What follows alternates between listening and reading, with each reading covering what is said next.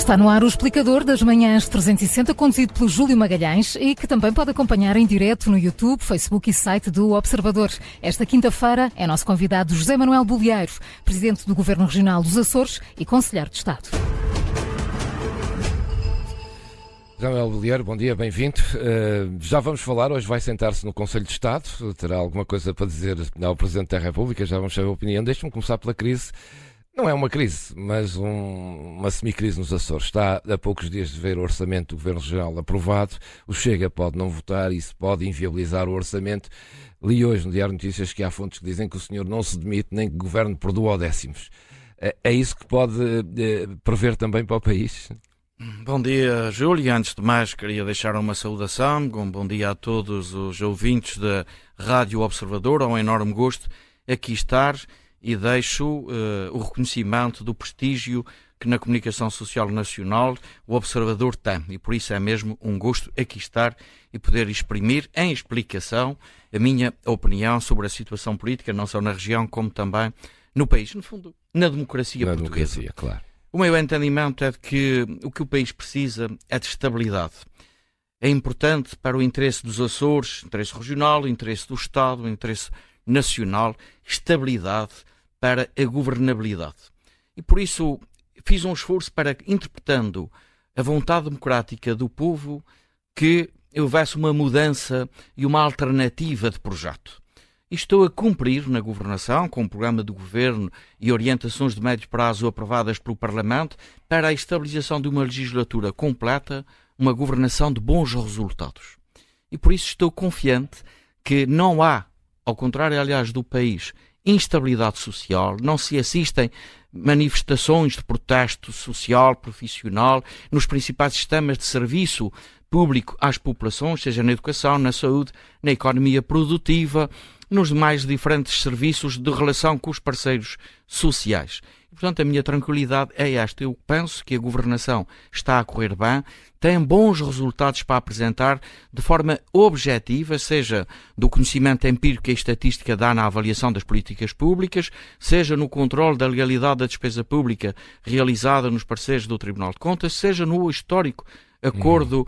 de parceria que o meu governo fez com os parceiros sociais. E, portanto, agora a responsabilidade é da política. E a política é uma missão, é estar ao serviço do povo. E por isso eu contrario a tendência para a política ou para a geometria de interesse egoísta de votações que procurem, sobretudo, criar problemas. Portanto, eu confirma, estou sempre do lado das soluções. Confirma que não se demitirá se o orçamento não for Sem aprovado dúvida. e governará, se for preciso, por duodécimos da região dos Sem Açores. dúvida. Aliás, na lei uh, do planeamento na região funciona assim. Tudo farei para garantir consenso, este é o meu histórico de governação, no quadro de uma humildade democrática dialogante, que recebe as aportações positivas, sem quebra de coerência, nem dos princípios e valores que defendo, para receber boas aportações de outras forças políticas e, com isso, garantir a adesão de um projeto vencedor. No entanto, também é verdade que a lei defende que, no caso de não haver a aprovação de um plano de orçamento, o Governo tem 90 dias após a votação da primeira proposta para apresentar uma segunda proposta e o Parlamento 45 dias para decidir. E, portanto, é este o percurso no benefício da estabilidade governativa e, sobretudo, na continuidade das políticas de bons resultados que temos assumido. Este é o quarto orçamento, o último da legislatura, é de continuidade com reforço, aliás, de boas condições, porque já recebe, desde logo, os bons resultados da execução dos anteriores planos e orçamentos anuais. Portanto, eh, em função do quadro que traça nos Açores para não se demitir e para eh, governar com duodécimos, deduzo que não é esse o quadro que vê no país. Hoje vai-se sentar no Conselho eh, de Estado, com Marcelo Rebelo Sousa e outros conselheiros. Deduzo que no país há contestação, as coisas não correm bem e, portanto, deduzo que defende eleições. O contexto, o contexto é nacional é bem diferente do contexto regional. Uhum. Pode dizer-se que o texto relativamente à decisão política, legislativa da Assembleia da República quanto ao orçamento, como seria e será da Assembleia Legislativa da região, é idêntico. E por isso também sou coerente nesta matéria. Defendi logo na primeira hora, em comentário político, que, como líder do PSD, fiz uh, ao pedido de demissão do, do Sr. Primeiro-Ministro, que o meu entendimento era que parecia-me digna, e interpreto com dignidade, a posição do Primeiro-Ministro face a todo o contexto. Na verdade, a situação era insustentável para a recondição reputacional de um órgão de soberania ou, sobretudo, da figura de referência e de liderança que o Primeiro-Ministro representa no tudo nacional, como também na projeção internacional de Portugal e na nossa, desde logo, integração no quadro da União Europeia. E, portanto, achei que foi digna a posição e é adequada a posição do Primeiro-Ministro, como também a do Presidente da República, que não. Uh, enfim, admitiu e aceitou, não inviabilizou hum. o pedido de demissão. Entendo agora que está também na hora de, com bom senso, com ponderação, identificar o interesse nacional e o que é que é adequado para minimizar os impactos negativos desta crise governativa. Na verdade, nós estamos a associar uma crise social, socio-profissional, designadamente em sistemas tão importantes como são o sistema educativo no país, o Serviço Nacional de Saúde, uhum contestação na, nas ruas, um governo em crise governativa, um problema que, mesmo que se procure separar, e a meu entender deve separar-se, sou contra a judicialização da política, como também da politização, politização do judiciário, a verdade é que o contexto, e foi interpretado assim pelo Primeiro-Ministro, inviabiliza a continuidade da governação. O que eu digo é, não se junte à crise socioprofissional, do funcionamento da administração pública em áreas tão decisivas como a educação e a saúde. A crise governativa se associa agora também a uma outra crise orçamental. E por isso entendi, desde o primeiro instante, e em espaço da opinião pública transmito, como Conselheiro de Estado reservarei a minha opinião para a intervenção no próprio Conselho de Estado. No entanto, no espaço público de opinião, já defendi que deveríamos ponderar a possibilidade de não juntar uma crise orçamental às outras crises que existem, a social, sociolaboral, à política governativa. E por isso, entendo que deve ser tudo feito, e é possível, no meu entendimento, no quadro legal, constitucional e de ponderação política na defesa do interesse nacional, termos um orçamento. Mesmo que o orçamento, não seja aprovado, da concordância é? de todos, a verdade é que tem pontos mais importantes e, aliás, em debate na especialidade, podem ser aperfeiçoados por intervenção dos partidos políticos uhum. e do próprio Partido Socialista, com a maioria absoluta, aquela que foi a proposta inicial do governo uh, na Assembleia da República. E, portanto, eu entendo assim, mesmo como membro de um governo de, de, de uma região autónoma, eu mesmo para o poder local, é decisiva a estabilidade do relacionamento financeiro entre o Estado e estas regiões. As instituições, todas, estão na expectativa de terem, no quadro do novo Orçamento de Estado, a sua própria estabilidade financeira. E por isso, sim, defendo que deve uh, fazer-se e minimizar Portanto, um os impactos negativos desta crise com o Orçamento de Estado aprovado. Uma mudança de governo. Bom, sem dúvida que esta é uma inevitabilidade, porque decorre da lei e da Constituição que, após a demissão do Primeiro-Ministro, tem de haver uma mudança do governo. Também o contexto político e institucional também me parece que recomenda, até porque também vamos convir, toda a gente sabe, a opinião pública em geral, os eleitores, as instituições políticas democráticas, as instituições de fiscalização, que na posse deste governo, Sua Excelência o Presidente da República hum. disse a propósito de suspeição de que o Primeiro-Ministro não levaria o seu mandato até ao fim, não haveria substituição. que não haveria substituição. Por isso penso-me que o normal, o expectável, o que é verdadeiramente também útil, e falo, falo, creio que resolvido o problema do, do, funcionamento e da entrada em vigor do Orçamento de Estado, as eleições o mais rapidamente possível. Nós estamos num período crítico, que é o que também entendo para os Açores, mesmo quanto à estabilidade governativa nos Açores. É que nós estamos num período crítico das nossas condições e instrumentos financeiros. É que a situação nacional e europeia é decisiva. Os anos 24 e 25 tenha. Já foi atrasada a uhum. entrada em vigor da Agenda 2030. O fecho do 2020, período plurianual financeiro de relevante importância para a economia portuguesa e para o nosso desenvolvimento. Juntou-se a existência desta chamada uh, alavanca que o PRR representa no investimento público no país. Em anos decisivos, porque são muito limitados, 24 e 25 são anos decisivos para o cumprimento de marcos e matas. Ora, crises políticas, crises governativas uh, insolúveis, cria um grave prejuízo na economia do país, no desenvolvimento apostado na convergência da economia e da sociedade portuguesa com as melhores médias europeias, e, obviamente, também penaliza o poder local de Portugal e as duas regiões autónomas. E não acha que umas eleições agora podem penalizar essa estabilidade, porque depois das eleições tem que haver consensos? Eu devo dizer uh, que eu, como um cidadão tempo. responsável, e não só como político e gestor público, acho que o pior que podia ter acontecido ao país foi exatamente esta uhum. crise política e governativa. Mas aconteceu. Esta é, é este é um prejuízo agora indeclinável e, portanto, temos que ser confrontados com ele. A minha aposta é minimizar os seus impactos negativos com inteligência e com sentido de responsabilidade no interesse do Estado, no interesse nacional. Acha que é a hora agora do PSD governar o país?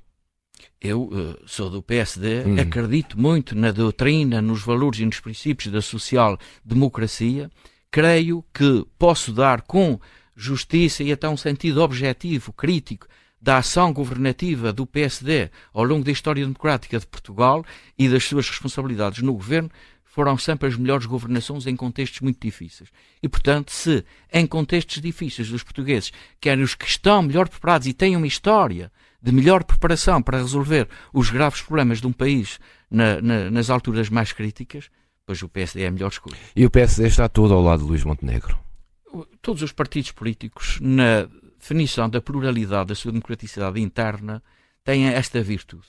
Quando é a hora da verdade, juntam-se mesmo com discordâncias aqui ou acolá pontuais, juntam-se na unidade, não é na unicidade, mas numa unidade convergente para sermos uma alternativa credível na democracia portuguesa para a governação Desculpe interrompê-lo, José Manuel Vilheiro, dá a sensação que isso só se juntam quando, uh, desculpa a expressão, cheira a poder.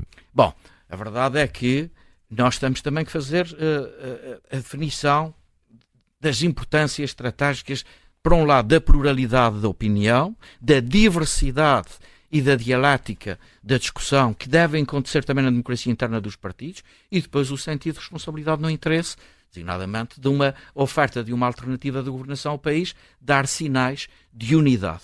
Isso não significa unicidade, mas a unidade é relevante não só para a vida interna dos partidos, como para o país. Ainda assim, a percepção dos portugueses, avaliando pelas sondagens, é que o PSD eh, e Luís Montenegro ainda não têm, ainda não conseguiram agregar isso junto da sociedade. Eu creio que isso é um anátema da oposição, é? dos líderes da oposição, sejam eles quais forem, ao longo da história da democracia portuguesa. E, portanto, há sempre esta disposição. De facto, estar na oposição é um caminho de pedras e o próprio prestígio, uh, a afirmação de um líder da oposição é sempre mais difícil do que um líder do poder. Uhum. Eu já experimentei também, na minha experiência política, exatamente o papel de oposição e o papel do poder. O papel de poder é muito mais sacrificado, muito mais exigente, muito mais responsabilizante, mas apesar de tudo, mais fácil na afirmação do, uh, da intervenção política enquanto que na oposição é menos responsabilizante, provavelmente tem menos sacrifício, tem mais, tem menos hum. próprio, já vivi isso. No entanto, tem essa outra dificuldade, que é a capacidade de afirmação perante a, os média e perante a opinião pública. E na sua opinião, Luís Montenegro tem feito bem esse caminho e é o homem certo no lugar certo? Eu estou convencido que uh, será, é um bom, um excelente candidato a primeiro-ministro. Seria o e seu? será um bom primeiro, primeiro-ministro. Eu, nas eleições internas do PSD, uh, eh, defendi e apoiei a candidatura de Luís Montenegro. E sou normalmente muito uh, coerente com as minhas posições. É verdade que na política podemos enganar-nos, mas importa sermos coerentes. E eu estou convicto, desde a primeira hora, que o Dr.